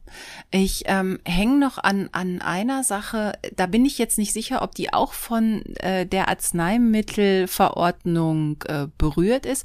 Aber du hast gerade auch in deinen ersten äh, Folgen im Podcast ähm, von Bachblütentherapie gesprochen. ja. Da bin ich jetzt nicht ganz sicher, ob du das weiterhin noch machen kannst, weil das ist so ein spannender Bereich, den ich gerne noch kurz anschneiden würde, weil das macht ja normal normalerweise auch nicht der normale Tierarzt. Mhm. Also Bachblüten darf man noch, denn es gibt ganz viele tierische Bachblüten. Ähm, das ist Gut. also gar kein Thema. Und ganz viele, und das fand ich so witzig, ähm, es gibt ja Katzenverhaltensberater, also Katzenpsychologen, und mhm. die begrüßen quasi die Katze auf der Couch sozusagen, ne, die halt ein, klein, ein kleines Problem hat. Ich bin kein, keine Katzenpsychologin, das heißt, ich kann zwar bedingt helfen, ganz oft schicke ich aber meine Anfragenden dann weiter zu jemandem, der halt da die richtige Expertise hat. Und oft finde ich das dann auch wichtig, dass man nach Hause kommt und sich eine Situation zu Hause anschaut. Hatte ich jetzt nämlich kürzlich auch. Ich habe die Anfrage von einem Kollegen bekommen, der sagte, Mensch, wir haben vier Katzen und jetzt pinkelt der eine ständig hier im Keller, seitdem eine Kätzin da ist. Es war eine, eine Jungs-WG, drei Jungs. Naja, und dann zog halt noch eine Kleine ein und ich habe die Hände über den Kopf geschlagen, habe gesagt, seid ihr eigentlich noch bescheuert? Never change a winning team, so ungefähr. Mhm. Naja, und dann kam aber eine Verhaltensberaterin ins Boot, ist nach Hause gefahren, hat sich das angeschaut und hat eben dann auch gesagt, so das und das mal tierärztlich checken lassen. Kann ja auch sein, dass er vielleicht eine Blasenentzündung mhm. oder irgendwas hat. So war es dann auch. Ja. Aber eben Bachblüten Ach. kamen auch ins Spiel. Richtig. Ja. Und da nochmal, bevor du da weitersprichst, äh, ich war ja auch auf diesem Dampfer, dass ich ja dachte, das sind Blüten, die am Bach wachsen. ja, genau.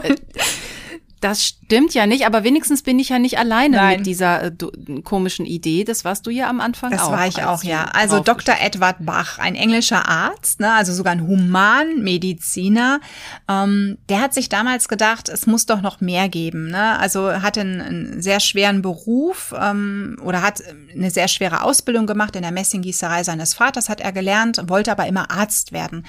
Und auch während seiner Tätigkeit im Studium ähm, als Arzt hat er dann einfach für sich festgestellt, ähm, dass es eben einen Zusammenhang gibt, wenn ich mich nicht gut fühle, dann können Schmerzen entstehen, dann macht auch der Körper schlapp. Und umgekehrt, wenn mein Körper nicht mehr kann, dann kann es auch sein, dass meine Psyche irgendwann nicht mehr mitmacht. Ne? Ähm, ich nenne da immer, ich weiß nicht, wie jung oder alt deine Zuhörerinnen sind, aber die Frau des früheren Bundeskanzlers Hannelore Kohl ähm, war eine sehr gesellige Frau und irgendwann ähm, hat sie eine Lichtallergie entwickelt und konnte nicht mehr mhm, raus. Und musste immer, ja, genau. durfte nicht mehr in die Öffentlichkeit. Und sie hat am Ende ja. sich auch ihr, ihrem Leben ein Ende gesetzt. Und das ist eben genau so ein Fall, der beschreibt, der Körper kann nicht mehr, ne, mir wird das Augenlicht genommen und man landet in Depressionen.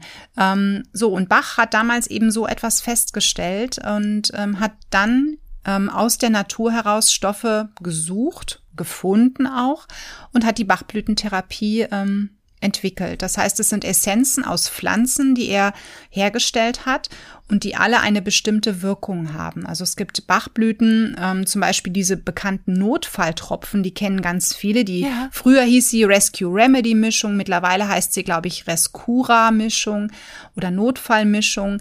Ähm, wenn ja, man hat immer gesagt, wenn eine Katze einen Schock, äh, einen Schock erlebt hat, dann ähm, gibt man die einige Tage und ähm, dann geht's der Katze wieder besser. Und das ist häufig auch so. Äh, ja, da gibt's eben ganz verschiedene und der Therapeut analysiert das dann sozusagen, was die Katze braucht. und stellt das dann in der ganz speziellen Kombination passend auf den Patienten, die Patientin, das Tier zusammen. Zum Beispiel. Oder schreibt ein Rezept, was man sich dann in der Apotheke holen kann. Oder man lässt es online zusammenmischen und gibt es oh. dann nach der entsprechenden Anweisung dem Tier. Ja, genau.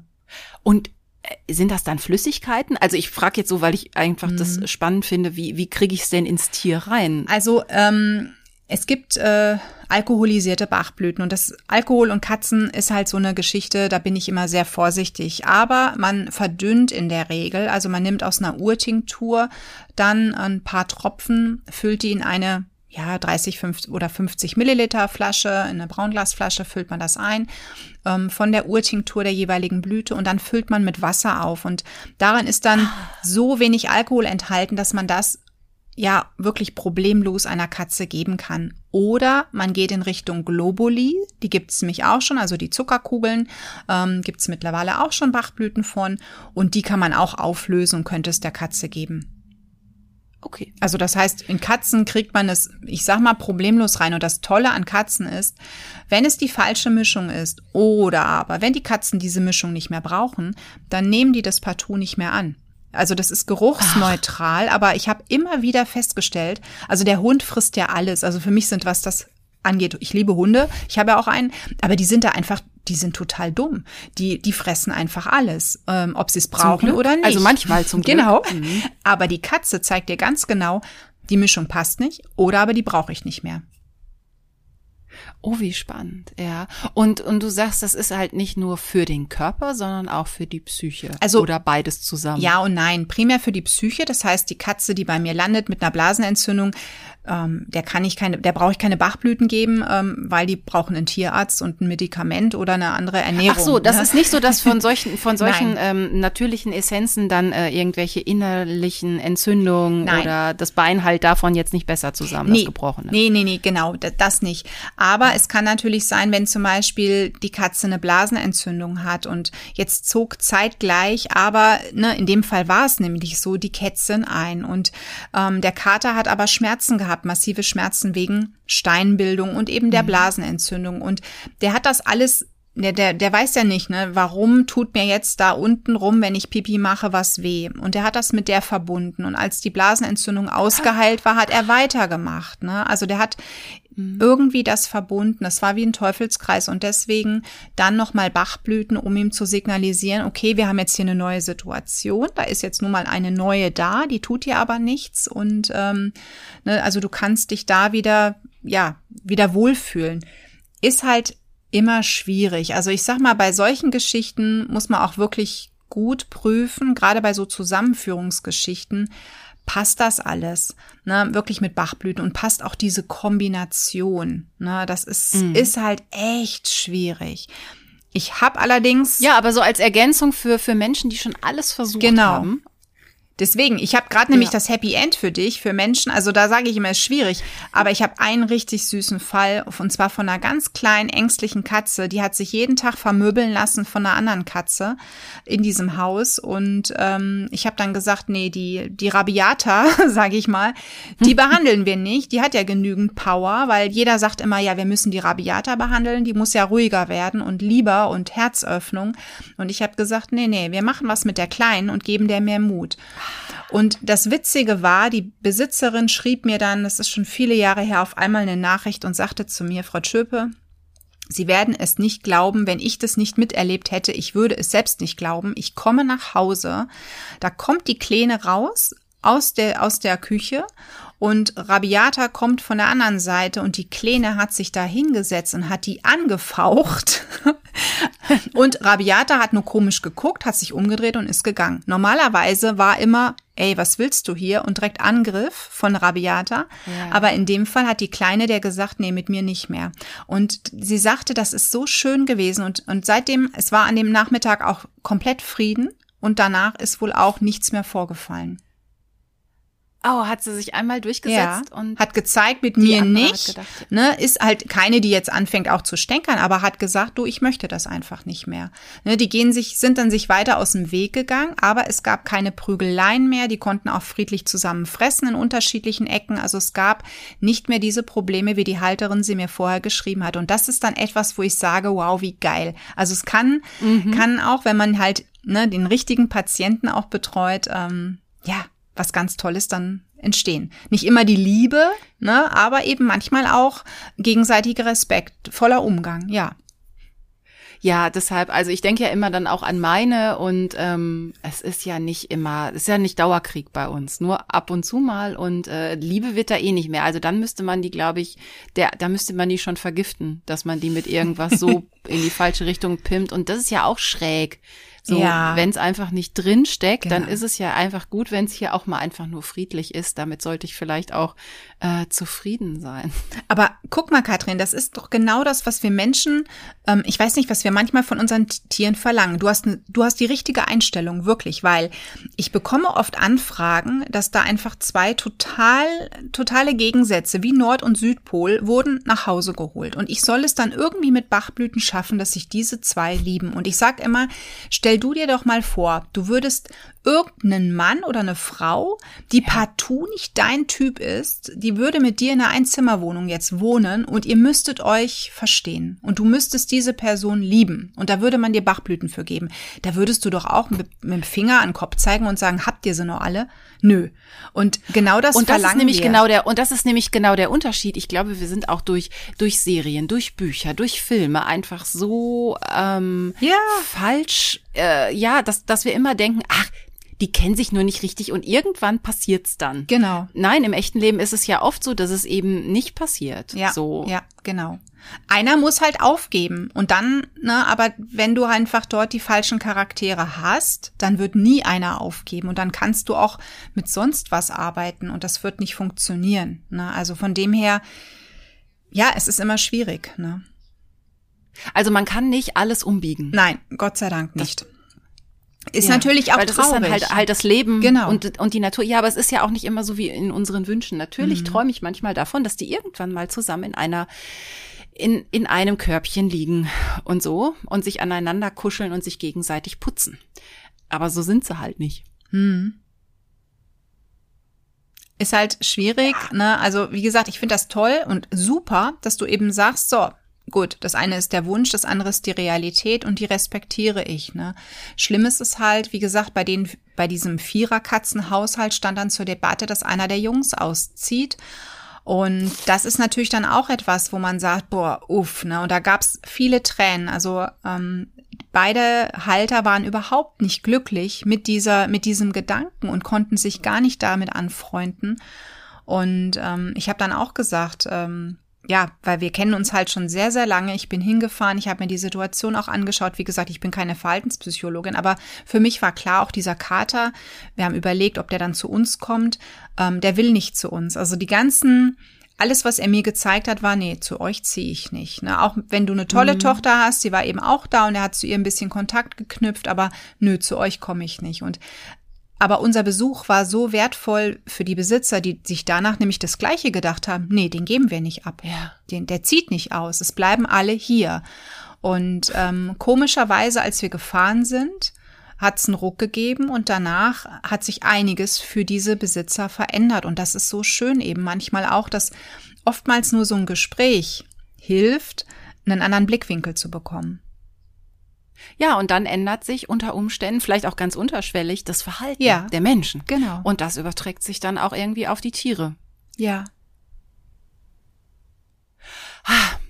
Boah, Sonja, richtig tolles Gespräch. ich möchte gar nicht aufhören, aber ähm, ich habe so das Gefühl, ich habe ganz viel gefragt und äh, vielleicht darf ich ja den Wunsch äußern, dass wir vielleicht irgendwann noch mal eine Folge miteinander machen. Sehr gerne. Und du, du Und musst alles- auch mal zu mir kommen. Also wir müssen auch mal bei Oh mir ja. was machen. Ja, definitiv. Genau, und dann können ja alle ähm, meine meine Hörerinnen und Hörer dann natürlich zusätzlich noch deinen Podcast hören und dann kriegen sie uns ja auch noch mal Genau, im, und im umgekehrt auch, ja. Also deswegen. Ja.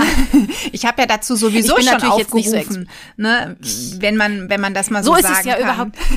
Genau, so ist es ja überhaupt zustande gekommen, weil ich ähm, habe nämlich noch mal, ich habe ein bisschen durch die Gegend gegoogelt und habe geguckt, wo wo taucht mein Podcast auf und da habe ich halt zufällig dich gefunden und du hast halt in einem Blog, das ist auch schon ein bisschen her, ähm, hast du halt auch meinen Katzenpodcast unter Katzen empfohlen und ähm, da habe ich gedacht, so, mit der nehme ich doch mal Kontakt auf. Das klingt spannend. Ihre Internetseite sieht aufregend aus und äh, Tierheilpraktikerin wollte ich immer schon mal Löcher im Bauch fragen. Und jetzt kriegst du von mir quasi als Abschiedsgeschenk, kannst du noch ein bisschen Werbung machen für Dinge, die dir vielleicht noch am Herzen liegen und ähm, ja, wo, wo Tierbesitzer, Tierbesitzerinnen vielleicht auch ähm, ja noch was finden, was sie noch nicht kennen. Oh, wie schön. Ähm, dann sag ich mal Miau und Wow. Miau und Wow Coaching. Das ist ein, ein ganz tolles Coaching, was ich zusammen mit ähm, ja mehr als sechs Dozentinnen an meiner kleinen Online-Schule tierisches Wissen anbiete. Und ähm, da begleiten wir momentan sechs oder sieben Katzenhalterinnen dabei, mehr für ihre Tiere ja zu lernen. Ähm, da gibt es jeden Monat mehrere Webinare. Wir haben immer ein spezielles Thema pro Monat. Und das Schöne ist, wir vermitteln Grundlagen, aber jeder setzt es für sein Tier um und kann uns Löcher in den Bauch fragen und eben individuell fürs eigene Tier und lernt eben somit ja nicht etwas durch Lesen von irgendeinem Blog oder Hören von, von meinem Podcast, sondern kann wirklich dann sagen, Sonja, soll ich das so und so dosieren? Oder Sonja, ähm, was hältst du von dem Futter? Mein, meine Katze ist zum Beispiel futtersensibel. Und ähm, ja, dieses, diesen Monat haben wir das Thema Futterzusätze. Nächsten Monat kommt Entspannung dran. Und im Januar Immunsystem pushen. Gerne sich das Ganze anschauen. Ein bisschen was habe ich zusammengeschrieben und ich bin mir sicher, Katrin, du setzt den Link bestimmt auch auf deine Website, oder? Ja, klar. Super. Genau, Miau und Wow Coaching. Also auf jeden Fall in die Show Notes. Ich habe ja gar keine richtige eigene Website, aber ähm, ach ja, stimmt. Das kriegen genau. wir auf jeden Fall und kriegen, kriegen wir auf jeden Fall unter die Leute. Wenn ihr Interesse habt, ähm, da äh, vermitteln wir was. Sehr gerne. Ja, cool, Sonja. Vielen, vielen Dank äh, für deine Zeit. Danke, dass äh, ich für deinen ganzen Input durfte. Und ich würde einfach sagen, ähm, bis demnächst. Bis demnächst, liebe Das war Katrin. bestimmt nicht das letzte Mal. Nein. Danke dir.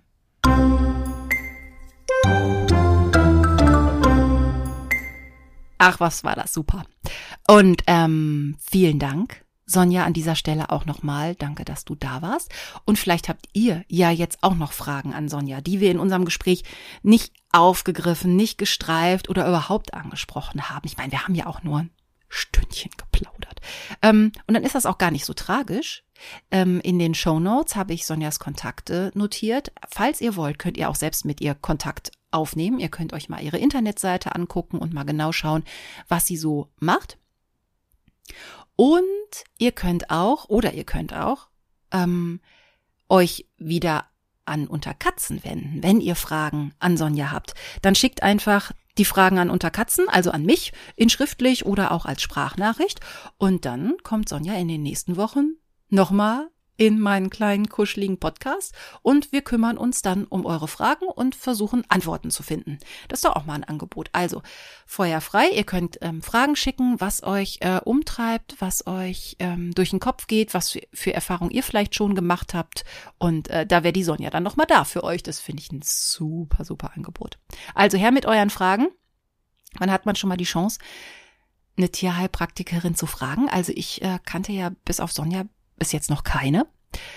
Ansonsten freue ich mich natürlich auch über alles andere, was von euch kommt. Feedback und Anekdoten von euch und von euren Miezekatzen und so.